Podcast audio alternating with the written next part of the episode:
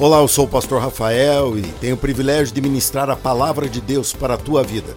Preste atenção, onde você estiver, se precisar ouvir em vários pedaços, fique à vontade, mas não deixe de abrir o seu coração, pois Deus falará com você. Na mensagem de hoje eu vou falar sobre o Evangelho é a missão de Deus. Nós estamos no ano do Evangelho e eu quero mostrar para você que o Evangelho não é uma frase, não é uma mensagem, é uma realidade que vem numa frase, que vem numa mensagem, que, é, que vem numa informação, mas é uma realidade que vem de Deus para nós.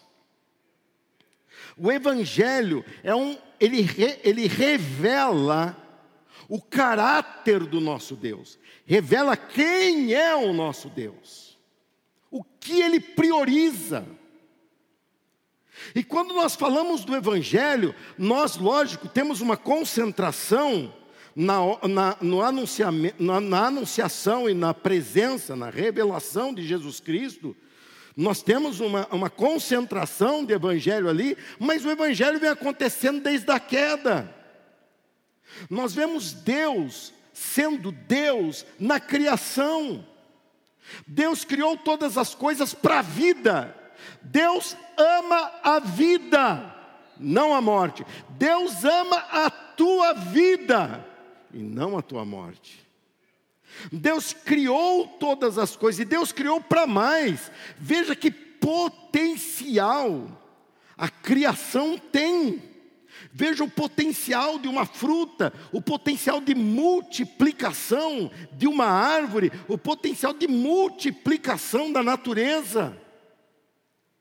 Veja como Deus criou para a vida, e assim Deus criou o homem para a vida.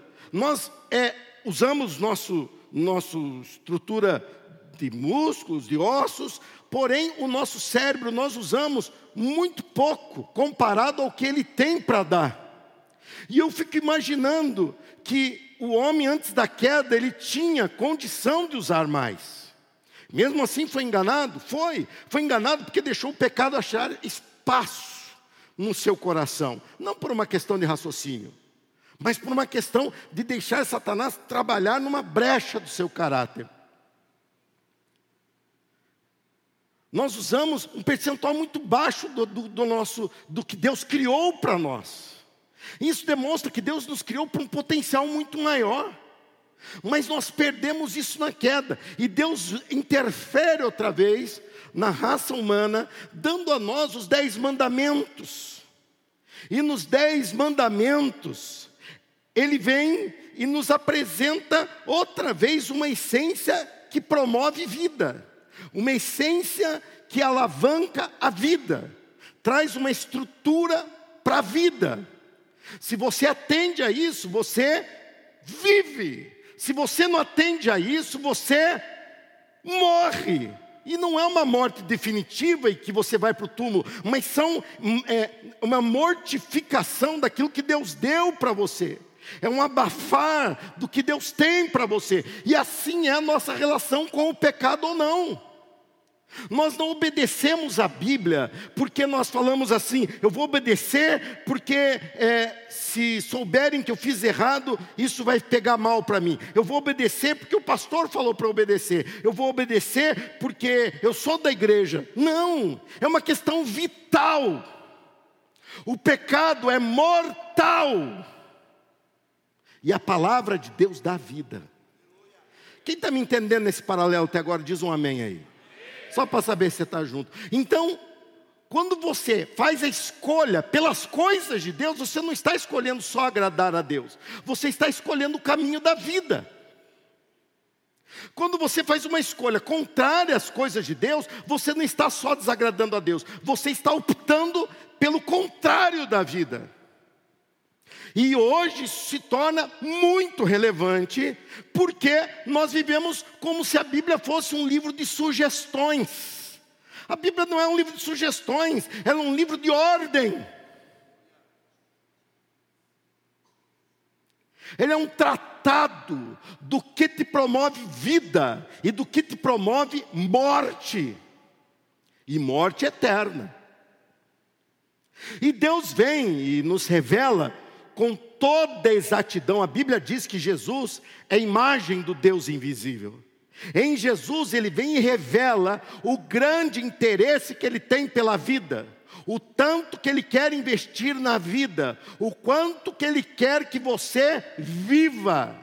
E ele mostra isso mandando seu próprio filho, sem culpa de pecado, mas carregando o nosso pecado, e o salário do pecado é a morte. Então ele morre, mas ele não morre para dar um ponto final na sua existência, ele morre para dar uma vírgula na nossa existência. Então ele morre e ao terceiro dia ele vence a morte e diz: Aquele que crê em mim, assim como eu vivo, viverá.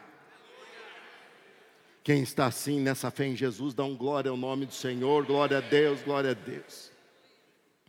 Ou seja, Deus prioriza a vida. Deus é vida. Deus se apresenta com vida e o evangelho aponta para a vida.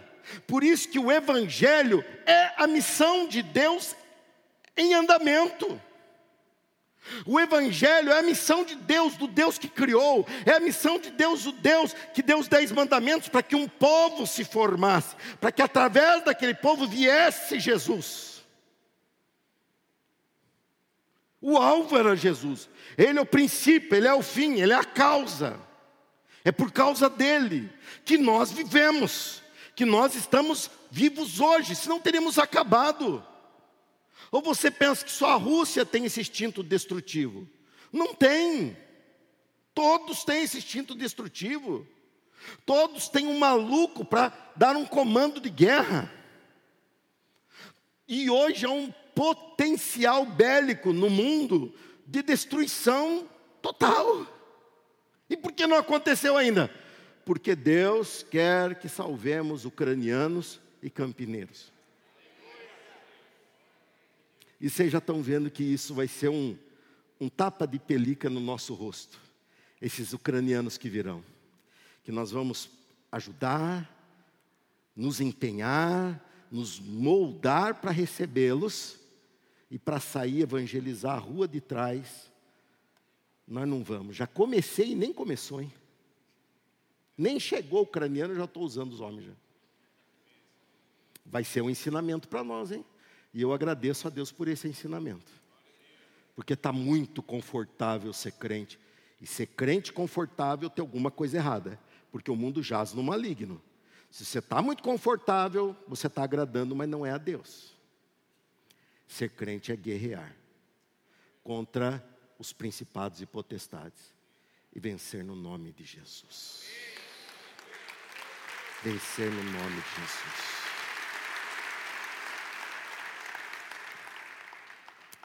A missão de Deus e o seu compromisso com a vida estabelece uma nova ordem. Uma nova ordem. E essa nova ordem parte da essência da vida.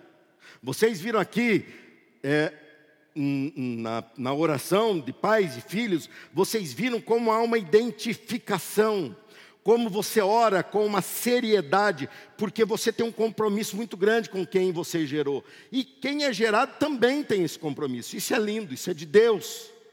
Deus criou a família, Deus criou o casamento. Não foi uma lei, não é uma, uma ideia do mundo ocidental. Deus criou homem e mulher e os casou. Deus criou o casamento. Entendeu? Diz amém. Agora, se votarem alguma coisa, não votem, criem um homem. Criem uma mulher e faça a bagunça que vocês quiserem. Não, não, criar a gente não consegue. Então respeita quem criou. Respeita quem criou. Deus estabelece uma nova ordem. E Jesus, no seu ministério, ele passa o seu ministério inteiro confrontando essa ordem. Ele confronta a ordem estabelecida e ele não estava longe de Deus. Ele estava confrontando a ordem estabelecida no reduto judaico, no templo. E ele confronta aquilo dizendo: vocês se perderam. Ele diz: a minha ordem não é uma ordem de fardo, é uma ordem de vida. Escolher a vida nem sempre é fácil, mas é sempre o melhor. Quem entendeu, diga amém. Então repete: escolher a vida nem sempre é fácil, mas é o melhor. Lembre disso quando você tiver propostas que envolvem morte. Fale assim: não, não quero não, porque eu escolhi a vida. Primeiro ensinamento é esse, uma nova ordem. Abra sua Bíblia em João capítulo 10, versículo 10, em que Jesus ele fala o evangelho. Ele usa a expressão do evangelho e você vai entender bem agora. Só ande se você estiver morrendo ou quase. Tá bom? Porque eu sei que não é necessário e me atrapalha demais. Pode ter 1.500 pessoas, 2.000 pessoas aqui. Eu quero educar você a ser crente de verdade. Amém? João 10, 10 diz assim: O ladrão vem para roubar, matar e destruir. Qual era a ordem? Roubar. Essa era a ordem estabelecida. A queda, o rompimento com Deus estabeleceu essa ordem. A ordem de matar, roubar, destruir. Veja o caos que Adão e Eva assistiu nos seus filhos. Um filho matando o outro. Olha o que, que é isso, irmãos, matando de uma forma totalmente sem razão, por inveja. Que coisa! Olha que caos que eles viveram por sair da presença de Deus. E não saíram porque quiseram, romperam com Deus antes e saíram por imposição. Muitas vezes acontece isso. Não pense que depois você terá uma escolha. Não, não. As tuas escolhas estão acontecendo hoje, durante a tua vida. As tuas escolhas constroem próxima, aproximação ou distanciamento de Deus. Não adianta você fazer uma sequência de escolhas e falar, agora eu faço uma oração para Deus apagar tudo isso. Não dá para sair apagando tua vida. É uma construção. Entendeu? Diz amém outra vez porque isso é muito importante. A ordem estabelecida era matar, roubar e destruir. Aí vem o evangelho. O evangelho é essa expressão aqui, ó. Eu vim. Quem diz isso é o próprio Deus através do seu filho, o Senhor Jesus Cristo. Eu vim. O evangelho não é isso? Paz na terra aos homens de boa vontade, vos nasceu o Salvador, que é Cristo, o Senhor. Ele veio. E ele vem não só para fazer uma visita, não, ele vem estabelecer uma nova ordem. Ele vem estabelecer uma ordem que iria se opor à ordem natural dos homens. Natural, porque naturalmente entrou por uma escolha de desobediência. E Jesus anuncia é essa nova ordem. É essa nova ordem? Olha o texto lá. Coloca o texto. Primeira ordem, vamos falar? O ladrão vem para roubar, matar e destruir. Aí vem o evangelho. Eu vim. Qual é o evangelho? Eu vim. Diga outra vez. O evangelho é Jesus em nós. E Jesus em nós é uma nova ordem. Que ordem é? Eu vim para lhes dar vida. Não é para vender, não é para rifar e nem sorteio, é dado. Eu vim para lhes dar vida, uma vida plena, que satisfaz, ou vida e vida em abundância. Há uma nova, nova ordem para se estabelecer na tua vida. É a ordem de Deus contra o caos do diabo. Veja como nós estamos suscetíveis ao caos. E a nossa época, não somos piores que a geração passada, não somos. Mas nós vivemos fragilidade em situações que no passado eram mais fortes. Vejam só como na nossa época facilmente o caos promove a destruição. Veja só.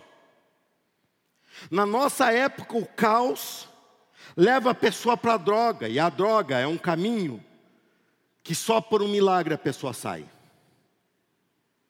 Só pela pessoa se render a Jesus e se comprometer de verdade com Jesus, senão não sai. O caos leva pessoas a não tolerar as diferenças de um casal, da esposa, do esposo. E o melhor caminho é a separação. Converse com pessoas que já se separaram. Elas vão falar: separação não é o melhor caminho.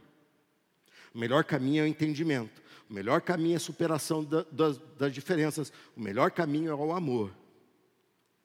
Veja só como o caos vai se instalando. Veja só como o diabo promove. Nós já estamos meio esquecidos, mas há quatro, cinco anos atrás, vocês lembram dos noticiários que se achava caixas de dinheiro. Num, num apartamento acharam 52 milhões de reais em dinheiro. Lembram disso? Lembram? Deu em nada. E isso faz em nós uma revolta, que você amanhã acorda bem cedo para ir trabalhar, para ganhar seus 100, 200, 300 reais por dia. Enquanto você olha aquilo e fala, eu poderia estar milionário fazendo coisa errada, olha o caos à porta te batendo. Você está vendo como a morte, ela se veste de algo bonito e diz: o meu caminho é o melhor. E nós estamos numa sociedade em que aparentemente isso é melhor mesmo? Em que vira escândalos de Petrobras, em que a Petrobras estava dando prejuízo, agora ela dá lucro. Onde bilhões, e eu não sei para onde, e agora simplesmente esquecemos tudo isso. Natural, noticiário vai regendo o que nós devemos pensar. Mas aquilo gerou em nós uma situação de é certo eu fazer o que é certo. Parece que o mundo está invertendo e o certo é o errado. E o que você diz que é certo pela palavra de Deus, não faça, porque isso não funciona nesse mundo. Enquanto mais de 1.500 civis morreram na Ucrânia no último mês, 1.500 civis, fora os militares, isso segundo estatísticas de que tentam escapar nós estamos nos mobilizando para ajudar 5, 10 pessoas. Nós estamos confrontando aquele caos. Pastor, mas nós não podemos fazer, arrumar tudo que eles destruíram. Mas nós podemos fazer alguma coisa, não podemos? Podemos ou não? Então Deus vai nos usar para fazer. Nós podemos. O caos, a ordem do caos, matar, roubar e destruir, ela se opõe à ordem da vida. Se opõe. Está no ser humano o ambiente de caos, mas está no ser humano salvo uma influência de vida. Vocês viram recentemente em Petrópolis o que aconteceu, a destruição e morte por uma causa natural, uma, uma reação de, de, de água além da conta, porque aquilo é daquela forma desde de Dom Pedro. E agora não foi capaz de segurar, e aquilo matou muita gente. Aí eu, eu acompanhando, além da destruição, teve gente que aproveitou o caos para sair saqueando lojas. Dá vontade ou não dá vontade de dar um abraço apertado numa pessoa dessa? Dá ou não dá vontade? Mas isso é a essência do ser humano caído. Ele vê o caos e ele fala: quanto mais caos, melhor. Porque eu me dou bem nisso. Como diz uma corrente ideológica, quanto pior, melhor. Porque é onde eles aparecem e entram e causam o mal. Vejam só como o caos está próximo de nós. Mas veja que o único remédio para isso é você abrir o coração para aquele que traz uma nova ordem. E ele fala assim: Rafael, embora você esteja rodeado por um risco de destruição contínuo, eu estarei em você gerando transformação e vida. E uma vida que não acaba, é uma vida abundante que satisfaz. Jesus Cristo, nesse culto, vai pegar teu ambiente de caos, se você quiser, porque ele permitiu que Adão caísse, porque ele quis, Adão quis. E ele permitiu que pessoas se levantassem porque quiseram. Ele pega a situação de caos, a missão do diabo, que pensa que é vitoriosa, ele já foi derrotado na cruz do Calvário. E como prova cabal de sua derrota, o túmulo ficou vazio, porque Jesus ressuscitou ao terceiro dia. Ou seja, A missão do caos foi vencida pela missão de Deus. O confronto, o estrago do diabo, Cristo veio e venceu.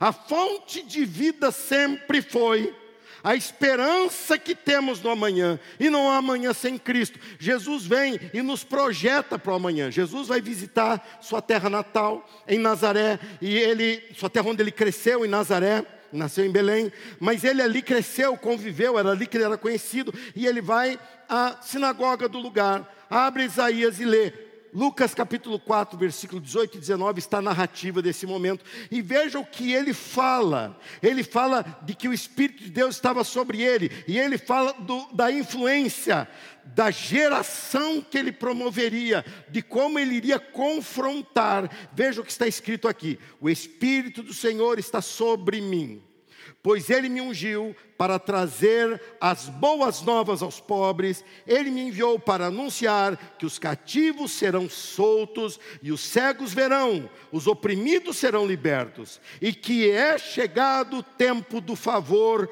do Senhor sobre nós.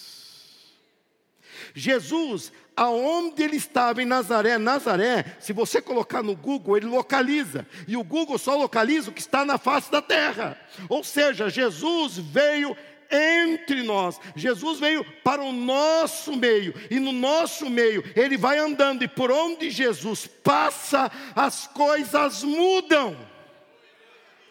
Por onde Jesus passa e a pessoa abre o coração para ele, a, a intenção a maneira de ver, a maneira de raciocinar, os valores são alterados, Jesus Cristo vai transformando. Jesus Cristo, e ele não ficou em Nazaré, ele veio de Nazaré e se mudou para Campinas. Não só Campinas, mas ele anda aqui entre nós. Jesus Cristo está passando por aqui. Jesus Cristo está passando por aqui. Jesus Cristo está passando por aqui.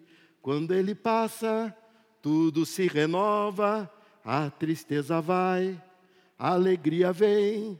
Quando ele passa, tudo se transforma, vai trazendo bênção para você e para mim também. É a vantagem de ter crescido na igreja, né? Lembra de Corinhos, que ficaram há 20, 30 anos atrás. Jesus Cristo passando, ele muda a realidade. Jesus Cristo chegando, ele muda a realidade. Em Nazaré, não aceitaram isso e o perseguiram e ameaçaram de jogá-lo de um precipício, mas ele simplesmente sai do meio deles, dizendo: Vocês não me entendem. E diz: O profeta não é respeitado na sua própria terra. E dali sai. Mas em Campinas ele foi respeitado, em Campinas ele é respeitado, e os nossos caminhos estão sendo transformados pela Sua presença. Ele chegou a nós, nos transforma, e nos transforma para um objetivo ainda maior. Ele não tem objetivo só de te transformar, ele quer através de você transformar os teus a tua família, teus amigos, as pessoas que você ama. Ou seja, a nova ordem não termina em nós, ela chegou a nós e através de nós ela vai adiante. A ordem de vida que é vida e vida em abundância, ou vida e uma vida plena que satisfaz, essa nova ordem não chegou para parar em mim. Você não é uma caixa d'água, você é um cano de condução. A Bíblia não diz que aquele que cresce em Jesus se tornaria uma piscina cheia d'água. Ele diz: aquele que crer em mim se tornaria uma fonte de água viva a jorrar. Uma fonte, ela gera para todo mundo que vem e não se esgota. Não se esgota, não se pergunta qual é ainda a capacidade dessa fonte, simplesmente está jorrando, simplesmente está ali suprindo, simplesmente está ali alcançando. Ou seja, Jesus Cristo em nós é esperança de glória. Jesus Cristo em nós é esperança de um novo mundo. Jesus Cristo em nós é esperança para duas famílias de ucranianos. Jesus Cristo em nós é esperança para o amigo que trabalha próximo de você. Jesus Cristo em nós é esperança para o teu familiar que hoje riu porque você vem à igreja, mas ele precisa de Jesus Cristo. Jesus Cristo em nós é esperança para o Jardim do Lago, para o Jardim próximo aqui eh, da Paulicéia, Jardim do Campos Elíseos. Jesus Cristo está por aqui. Cidade Jardim, Jesus Cristo está passando por aqui. E como que Jesus passou ontem por essas ruas? Como? Vestido com roupas de judeu, barba comprida. Foi assim que ele passou? Mas ele passou. Ele passou como um adolescente. Ele passou como um jovem. Jesus Cristo está passando por aqui. E no próximo mês ele vai passar com a aparência de Rafael. Com a aparência de quem mais? De quem mais? Aí, ó, tá vendo? Tá funcionando. Tá funcionando. Pessoal, vocês não são ruins, vocês são bonzinhos, vocês só são meio desatentos. Por isso que eu pego no pé. Estamos em missão. Se o Evangelho é missão de Deus, eu já alcancei, já fui alcançado pelo Evangelho. Quem mais? Se você foi alcançado pelo Evangelho, você está em missão. Que missão é essa? É o último ensinamento que eu tenho para você. Jesus Cristo diz no seu último momento com seus discípulos, em Mateus capítulo 28, abra sua Bíblia, vale a pena, você vai ser abençoado por essa leitura. Mateus capítulo 28, versículo 18, 19 e 20. E mantenha a Bíblia aberta aí, porque eu vou me referir aos três versículos novamente, aplicando a nossa realidade. Jesus se aproximou deles e disse: Toda autoridade no céu e na terra me foi dada. Portanto, vão e façam discípulos de todas as nações, batizando-os em nome do Pai, do Filho e do Espírito Santo ensinem esses novos discípulos, aqui nós falamos, falhamos demais, ensinem esses novos discípulos a obedecerem a todas as sugestões, a todas as ordens que eu lhes dei. Jesus te deu uma ordem, não é condicional, obedeça. Eu não sei porque estou falando isso, mas tem pessoas aqui que estão precisando ouvir. Obedeça o que Jesus tem falado no teu coração. Não flerte com o diabo, porque ele é perspicaz, inteligente. E só um derrota o diabo: Jesus e a palavra que ele deixou para nós. Insista na palavra de Deus e o diabo fugirá de você. Vamos continuar? Ensinem os novos discípulos a obedecerem todas as ordens que eu lhes dei. E lembrem-se disso. Estou sempre com vocês. Quem gostou dessa parte? Estou sempre com vocês até o fim dos tempos. Linda leitura, mas agora vai ficar melhor ainda porque você vai ler junto comigo. Jesus se aproximou deles e disse: Vamos juntos? Toda autoridade. Vocês estão de máscara ainda? Vocês estão de máscara? Desmascararam. Ok, um ou outro mascarado pode continuar. Fique à vontade, né? É, é, a sequela psicológica vai demorar um pouquinho para passar. Tá? Mas nós estamos orando por você. Vamos ler então com pulmão a todo vapor? Vamos lá? Jesus se aproximou deles e disse: Toda autoridade no céu e na terra me foi dada. Quem disse isso? Portanto, vão e façam discípulos de todas as nações, batizando-os em nome do Pai, do Filho e do Espírito Santo. Ensinem esses novos discípulos a obedecerem a todas as ordens que eu lhes dei. E lembrem-se disto: estou sempre com vocês até o fim dos tempos. Que bênção, que poder há na palavra de Deus. A nossa vida, a tua vida, a minha vida, e não se exclua disso, porque Deus te trouxe aqui para esse propósito. A tua vida é missão de Deus na terra.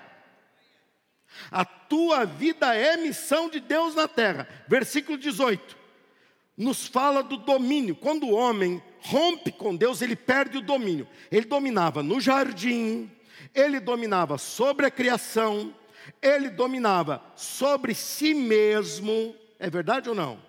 E ele dominava tendo acesso à comunhão com Deus. Quando ele rompe com a ordem de Deus, ele perde o domínio sobre o jardim, ele é expulso do jardim. Ele perde o domínio sobre seu seu trabalho, sua profissão, porque ele é expulso do que ele fazia, gestando, gerindo ali aquela, aquele jardim. Ele perde o domínio sobre si mesmo quando ele se dá a desobedecer a Deus. Domínio próprio. Ele abre mão desse domínio e se leva pela sua emoção, ou pela sua atração, ou pelo seu prazer. Coisas passageiras que, os, que o engoliu de uma forma permanente e ele perde a comunhão com Deus. Aí vem Jesus e diz: Eu sou aquele que restaurou o domínio.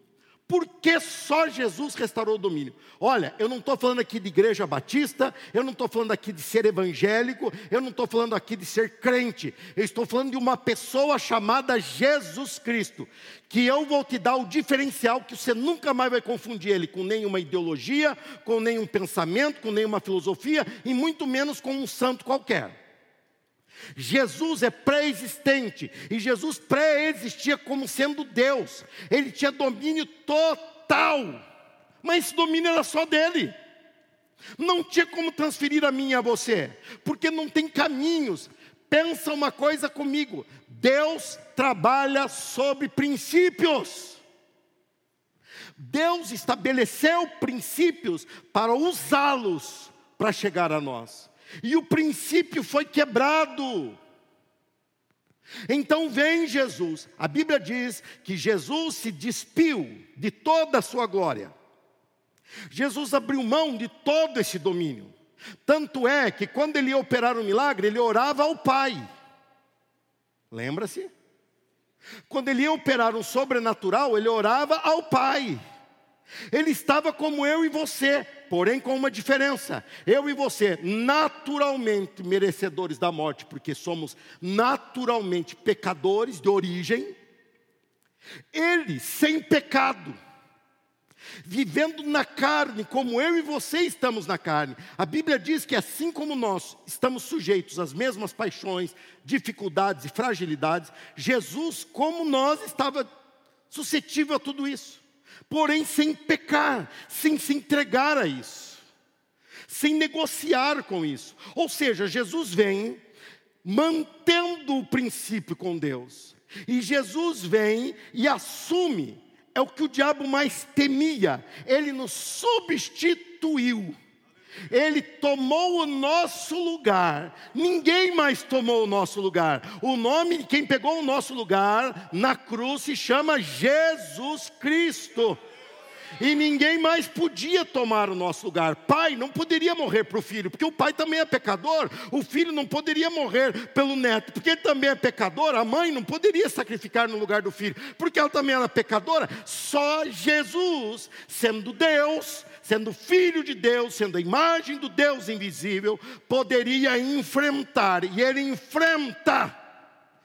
Morre porque ele estava num corpo mortal e não merecia morrer, não era alvo da morte, porque o salário do pecado é a morte, mas ele assume o nosso lugar, o nosso pecado e morre a nossa morte. E ele morre a nossa morte para um objetivo muito maior.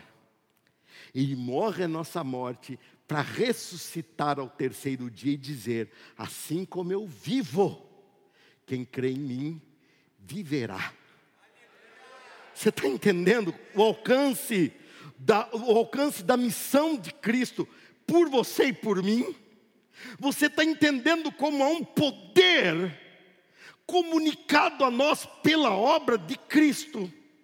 Você está entendendo que Ele restaura o domínio, e Ele fala: esse domínio está na minha mão, e está só na mão dele, mas aí Ele vem e nos envia. Versículo 19. Portanto, portanto que ele acabou de falar que toda autoridade foi dada no céu e da terra. Aí ele fala, mediante isso, portanto, ou então, ou por causa disso, vão. Nós vamos, não é porque nós somos bonzinhos, nós vamos porque nós somos enviados por Ele, capacitados por Ele. Nós vamos a pessoas que já disseram não para Jesus mil vezes, mas na hora que você for, Ele vai dizer sim, porque você foi. E você não vai como sendo um, um, jovem, um adolescente, um homem de meia idade, uma senhora. Você vai como sendo Jesus andando por esse bairro. Está entendendo? Quando você entrega aquele folheto, quando você faz o convite, não é você falando, é aquele que recebeu toda a autoridade no céu, na terra, é ele que te enviou, então é ele que está ali, é ele que banca essa igreja. É Ele que banca, é Ele que sustenta, é Ele que nos deu essa missão. Portanto, vão e façam discípulos. Ou seja, o domínio que é só dele é outorgado a nós, é transferido a nós. E nós, lógico, vamos usar esse domínio não para próprio prazer, mas para cumprir a missão.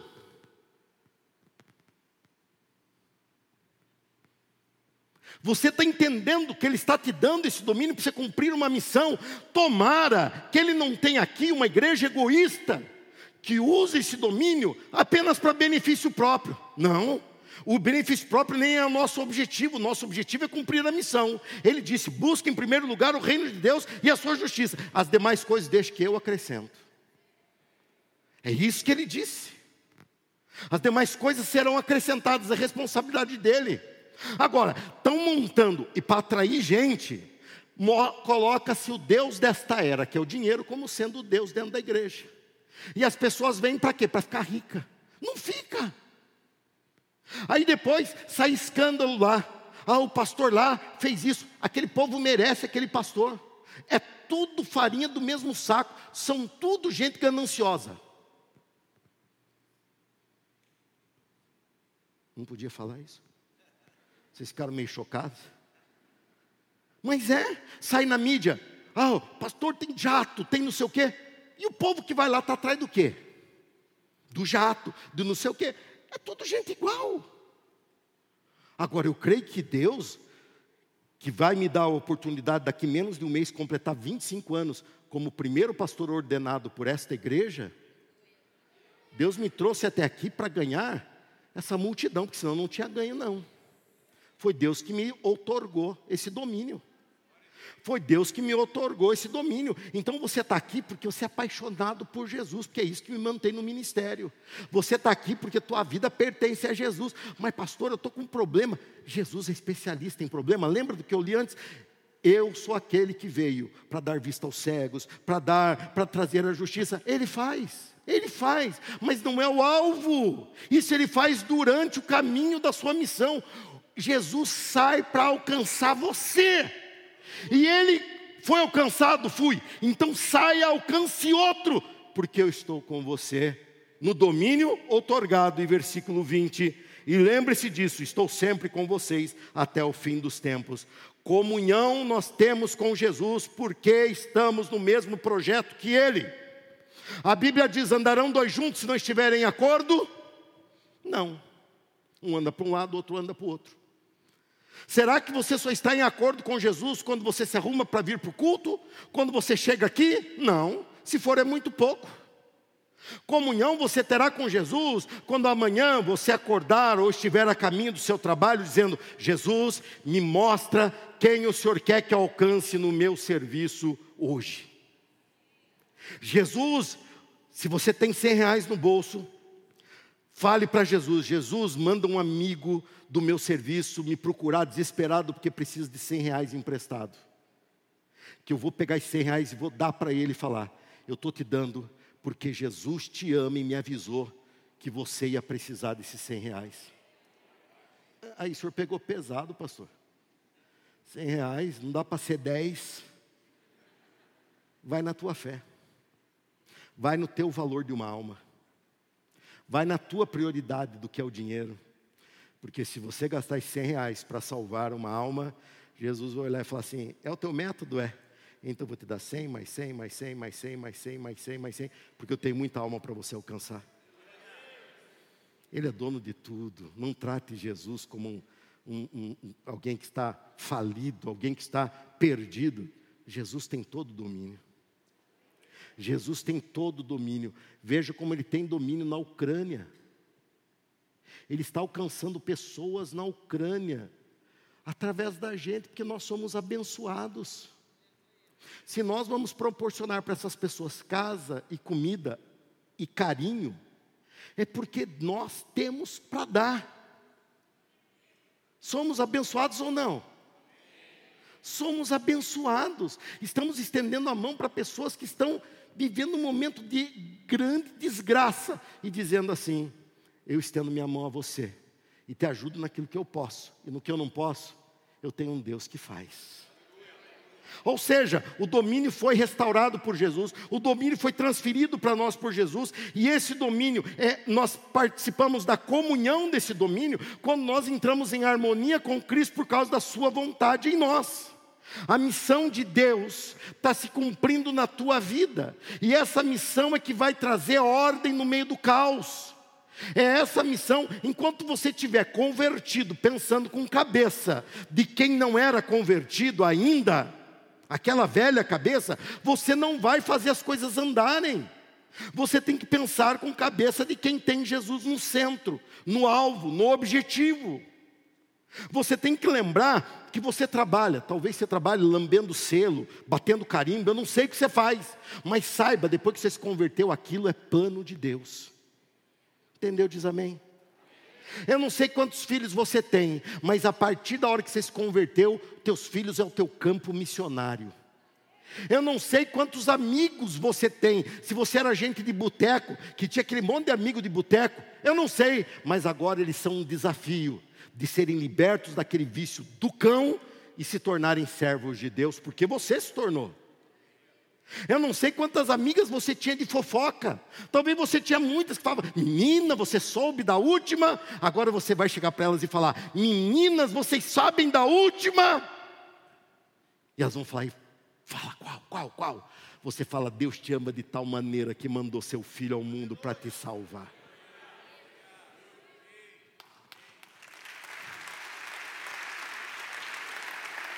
A missão de Deus é o próprio Deus. E ser crente é viver esta missão. Ser crente não é frequentar a igreja ao domingo. Ser crente não é dar o dízimo. Ser crente é cumprir a missão de Deus, que é frequentar a igreja, que é ser um dizimista, que é ser um agente de paz. Alguém que entra num lugar caótico e as coisas começam a ir para o lugar porque você chegou. Pastor, mas eu não tenho esse poder. Eu sei, mas Ele tem e Ele te transferiu. Todo o poder e autoridade me foi dada.